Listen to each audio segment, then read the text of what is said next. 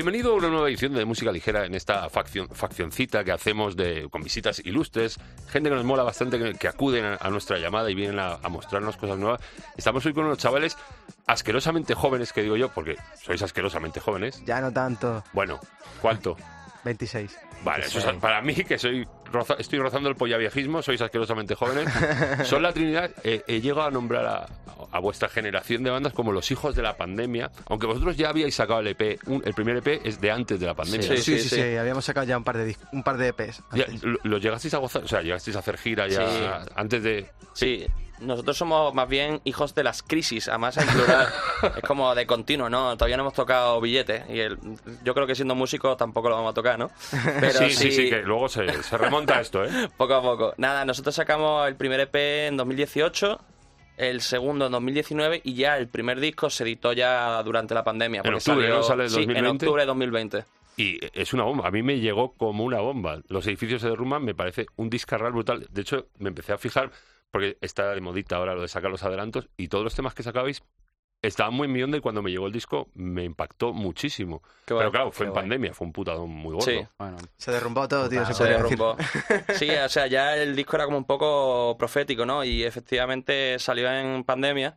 Y bueno, tuvimos suerte, lo, lo comentábamos antes con unos compañeros esta mañana, que tuvimos suerte porque pudimos dar algunos conciertos, bastantes conciertos para cómo estaban las cosas en 2020, 2021, pero claro, con la gente con, con la mascarilla, sentado y tal, entonces fue como un proceso un poco agridulce. Pero bueno, en cualquier caso sacamos un primer disco que nos posicionó bien dentro de lo que es esta pequeña industria en España y desde ahí pues hemos seguido trabajando. Y el rollo me mola mucho porque es como muy ochentero, pero no el ochentero mainstream que toda la gente se puede esperar.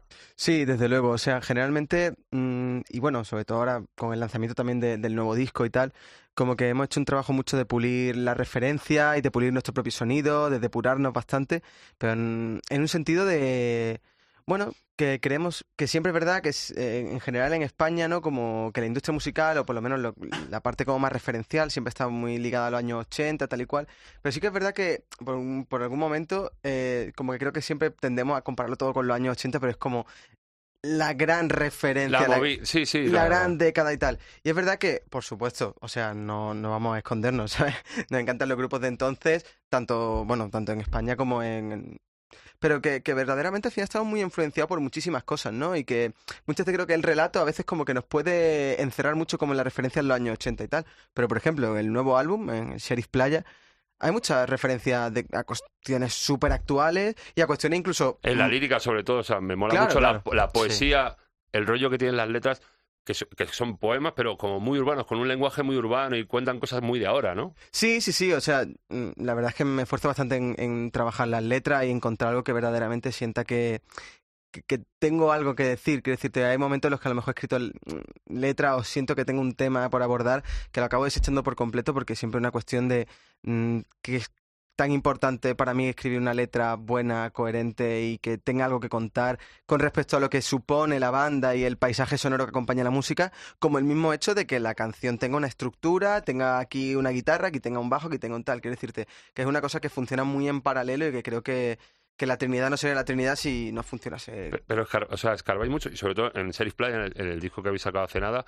eh, como que escarbáis mucho más, o sea, vais un poco más a- al- al underground de los 80 Sí. y lo traéis con un sonido más actual que en las letras sobre todo tiene un pozo brutal, pero que mola mucho, que no os escondéis de esa referencia de no, no, nos mola y es más, aquí tenéis una segunda dosis como es como un upgrade del primero, ¿no? Sí, sí, sí que lo es. Y sí, totalmente, en cuestión de música, en cuestión de letra, en cuestión de concepto, en cuestión de discurso artístico, una cosa como que hemos querido depurar, ¿no? Sí, es verdad que el otro tenía, bueno, pues todos los grupos tienen como esos primeros discos que siempre tienen como esa pulsión bastante más adolescente, ¿no? Un poco más de, de ese nervio, De pero, pero ese sí. nervio creo que se agota en un momento dado y mm, aquí hemos puesto por delante un discurso artístico y una propuesta un poco más, más trabajada en ese sentido, aunque sea un poco pretencioso decirlo nosotros mismos, ¿no? Pero, pero es como, al menos en nuestra hoja de ruta a la hora de, de afrontar el trabajo del álbum ha sido así. Pero ya se ve un poco la patita, ya asoma así un poco la patita con Casco Primavera, el, el EP que precede un poco al disco. Ahí ya se veía algún mimbre de este nuevo, de esta nueva onda, ¿no?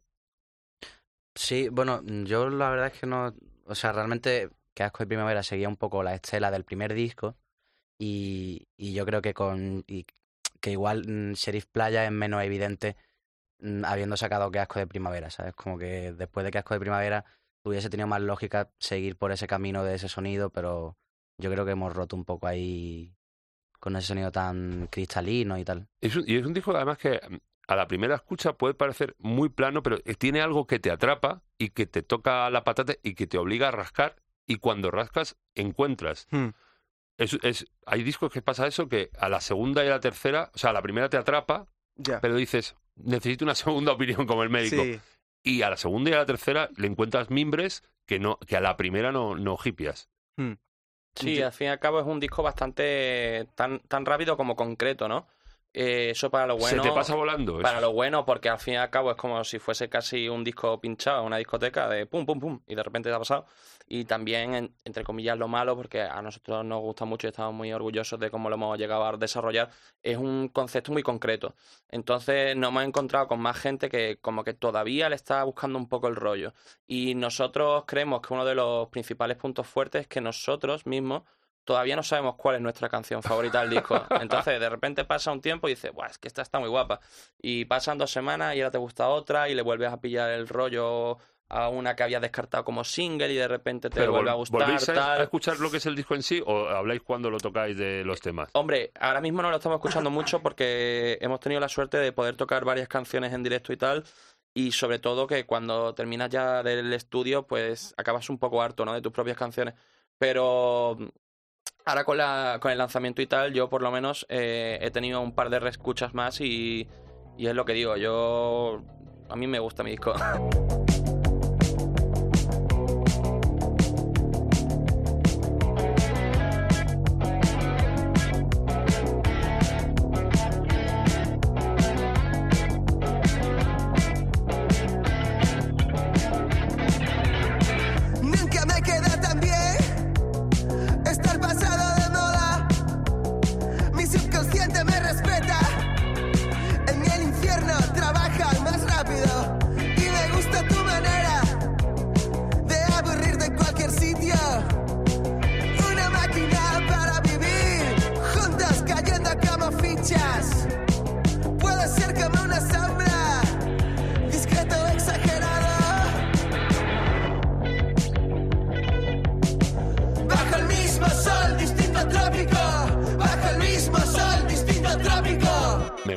la produ porque es como muy muy muy muy, muy al turrón, muy Sí. no os habéis perdido en los vericuetos, habéis ido co- es muy directo.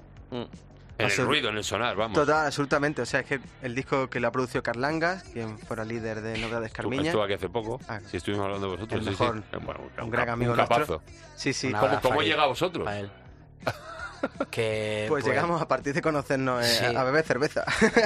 En los bares. Sí, No, bueno, sí, eh, no, esto sí pero- que lo conocía de antes, luego ya le conocimos el resto y tal.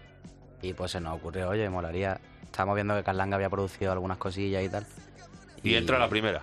y Sí, a la primera, el tío le moló un montón. El tío ya por, mm, sacamos hace unos años así, ¿no? Fue, ¿cuán- ¿Cuándo fue? ¿2021 2020? Nos Hicieron una entrevista en el español y, y el tío, me acuerdo que, que yo lo conocía de hacía a lo mejor 3, 4 años atrás y no había vuelto a coincidir con él.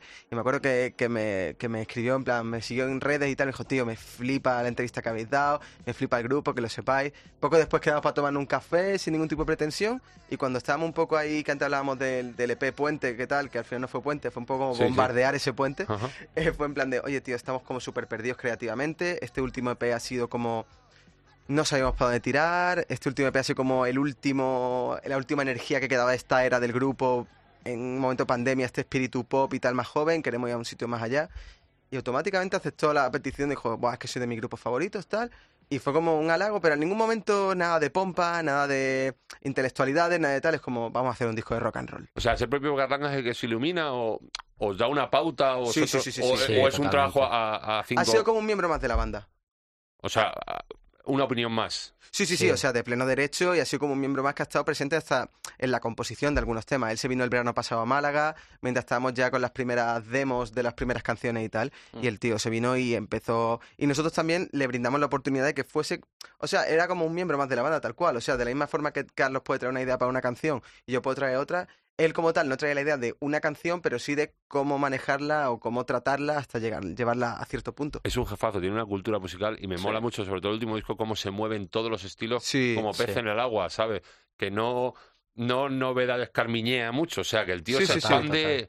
eh, Es buenísimo, me parece buenísimo. El disco me parece. Nosotros muy le, le admiramos un montón y ha sido una suerte, y lo decimos así, una suerte tal cual, que aunque sea nuestro amigo, pero es que también puedes admirar a tu amigo Sí, y sí, tal. y siempre lo hemos admirado desde adolescente que escuchamos novedades Carmiña y ya y su, y su ¿Ves trabajo como so- o sea, productor y tal. ¿Ves cómo sois asquerosamente jóvenes? De, de adolescente no es Carmiño. Sí, tal cual. A mí ya me ha pillado mayor, o sea, y vosotros adolescentes brutalísimo. Hay una cosa que me flipa mucho de, de- de grupos como vosotros, que habiendo eh, músicas nuevas, ahora se hace mucha música distinta, mantengáis este espíritu de banda, de garaje, de punch ahí, Sí. y no, no os atrae otro rollo. Hombre, yo creo que, que tenemos una cultura musical bastante amplia. O sea, no. Yo, por ejemplo, decíamos, hemos est- estado dos meses encerrados en una furgoneta y uno de los poquísimos discos que hemos escuchado varias veces es el nuevo disco de La Fuente. Es decir, que nosotros tampoco estamos aquí solamente con, No, nuestra, ya, ya, por con eso- nuestra historia. Pero que ahora hay mil, Pero- mil maneras de hacer música Sí. y que vosotras sigáis, vosotros sigáis por esta vereda.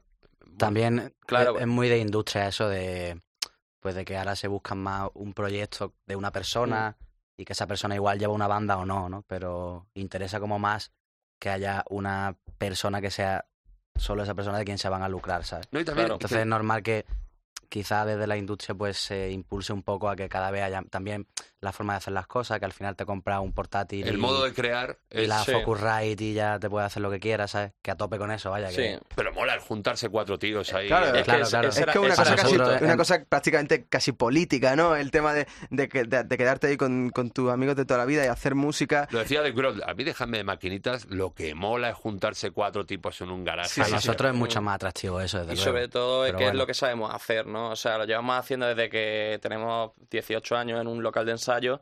Y bueno, ahora mismo con, con el Ableton Live y tal, pues puedes hacer maquetas en tu casa. Pero lo guay después es pulirla entre todos, ¿no? Sí, y de- compartir toda esa referencia y tal. Y a lo mejor maquillarlas con movidas que se hacen más ahora y tal. Pero está claro que somos un grupo y funcionamos así. De hecho, este disco ha sido en gran parte posible a, a muchas nuevas tecnologías de, del Claro. peloteo de grabar una maqueta. Como te digo, al principio estábamos muy perdidos y las canciones que te- en la primera, mm, el- por lo menos la mitad de este, de este álbum, en un primer momento tenía más la forma mucho más parecida a las canciones anteriores. Pero fue cuando nos dimos cuenta que no queríamos repetirnos y tal, que estábamos un poco cansados de todo eso, que era como ya una... Claro, la pandemia era como una especie de vida pasada, ¿no? Era como, hay que refundar esto un poco.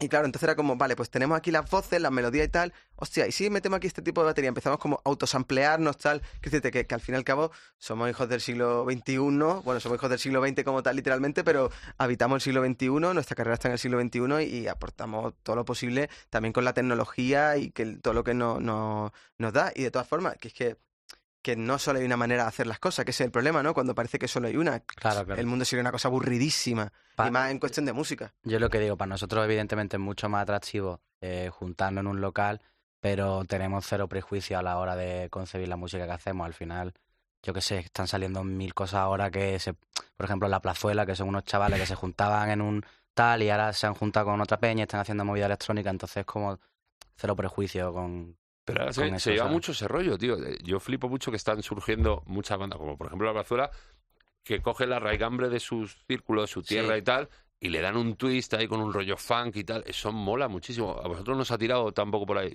Bueno, Bueno. yo no sabría decirlo. O sea, la, por ejemplo, O sea, a nosotros sí que nos gusta. Por ejemplo, Jorge puede hablar muchísimo de eso, que Jorge sabe, sabe tocar la guitarra flamenca y sabe muchísimo de flamenco, ¿no? Y en el disco, de hecho, está, está su pequeño pozo. Y justo a, a raíz de lo que hablábamos, en canciones como, por ejemplo, Más Rápido, es una canción prácticamente que de electrónica, tal y como se Sí, sí, concibe. pe- pero electrónica canción- toca- tocada. o Claro, sea, pero, la- refiero. pero por ejemplo, Claro. es el y hay son- reggae, hay todo rollos reggae, hay rollos como un Claro, latineáis un poco en Sí, algunos sí, momentos. por ejemplo, la Jorge- idea un poco. Jorge lo que hace, que hablando de la plazuela y tal, de las mezclas y todo.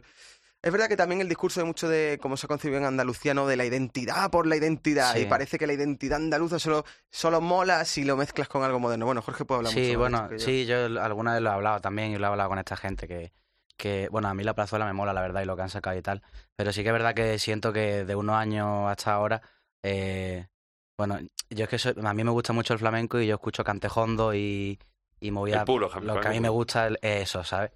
Y, y a mí me, tampoco es que me dé coraje, pero bueno, me, me, me resulta curioso que parece que el flamenco ahora, para que salga de Andalucía y se haga quizá más, más conocido a nivel nacional o incluso internacional, hay como que revestirlo de un tinte contemporáneo, ya sea de electrónica o de no sé qué, ¿sabes? O sea, que a mí me parece guay que eso surja, ¿sabes? Pero es más por parte del público que empieza a concebirlo como algo que existe y algo más, eh, más cool, por decirlo de alguna manera, Pero en el también- momento en el que... También hay artistas de eh, jóvenes de Israel eh, que, que- Sí, joder, sí, Israel Fernández la Fernández, hostia. que es un o sea, puto capo y, y, y lo- y defiende a capa y espada el flamenco. y es un cantador de la hostia, vaya. Es Sí, sí. Sí, yo sigue ya- sonando contemporáneo. Sí, sí, Eso sí. es, eso es. Y, Y, tú tiene, y escuchas a tiene Israel. Fernández y suena contemporáneo. Pero y suena sabe- tú- ¿sabes el danger Porque que- es atemporal lo que hace. ¿Sabes lo que me pasa a mí con la música? Que me da el danger que la música pop, como la conocemos, puede pasar a, ocupar el, el espacio de la música clásica, que sea una cosa para,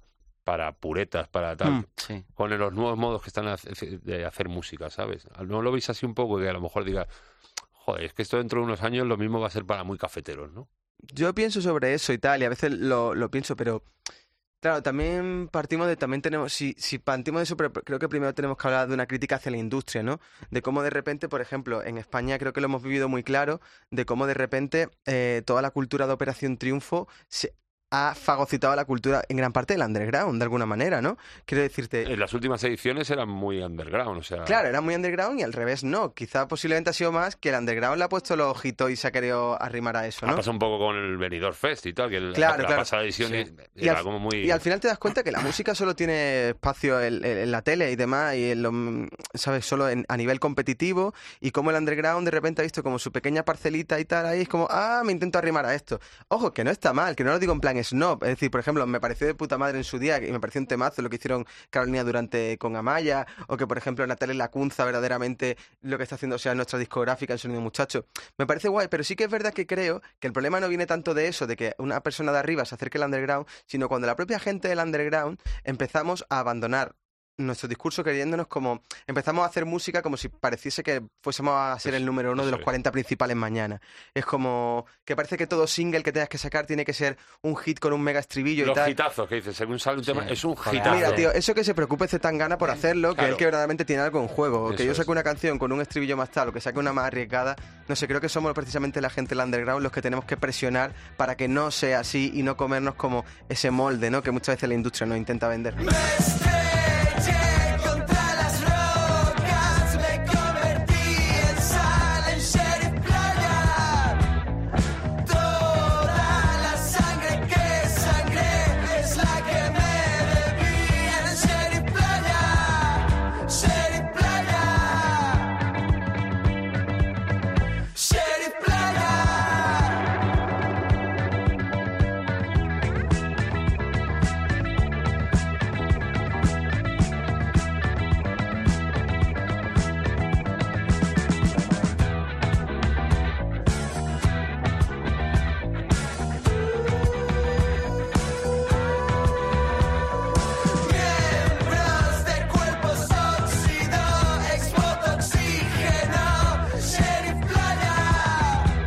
Sheriff Playa es un gari- es un chiringo real, ¿no? O sea, Sí. e- existe, o bueno, existía, ¿no? Existía, existía. Y- No, Han comentado que igual lo, lo van a mover de sitio Sí. y tal, pero ahora mismo donde estaba ya no ya hay otro sitio. y está en el palo, ¿no? Sí. Vosotros sois de Málaga, ¿no? Pero vivís ahora en Madrid.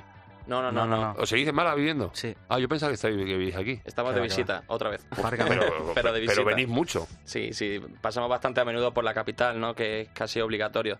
Pero de cuatro, tres vivimos en Málaga. Porque y falta aquí el- un miembro, falta un compañero. Sí, Efectivamente, sí. falta, falta, causa baja, ¿no? falta el otro Carlos el que tiene, que, tiene que cotizar. Y no, el resto venimos de Málaga y vaya, y pasado mañana tenemos que volver a- a- al Mediterráneo. Y esa cultura de chiringo, se, la gente joven va a los chiringos, no, es- no, no es solo de turistas y tal. Bueno, eso es una pena porque nosotros, si por nosotros fuese, iríamos muchísimo más.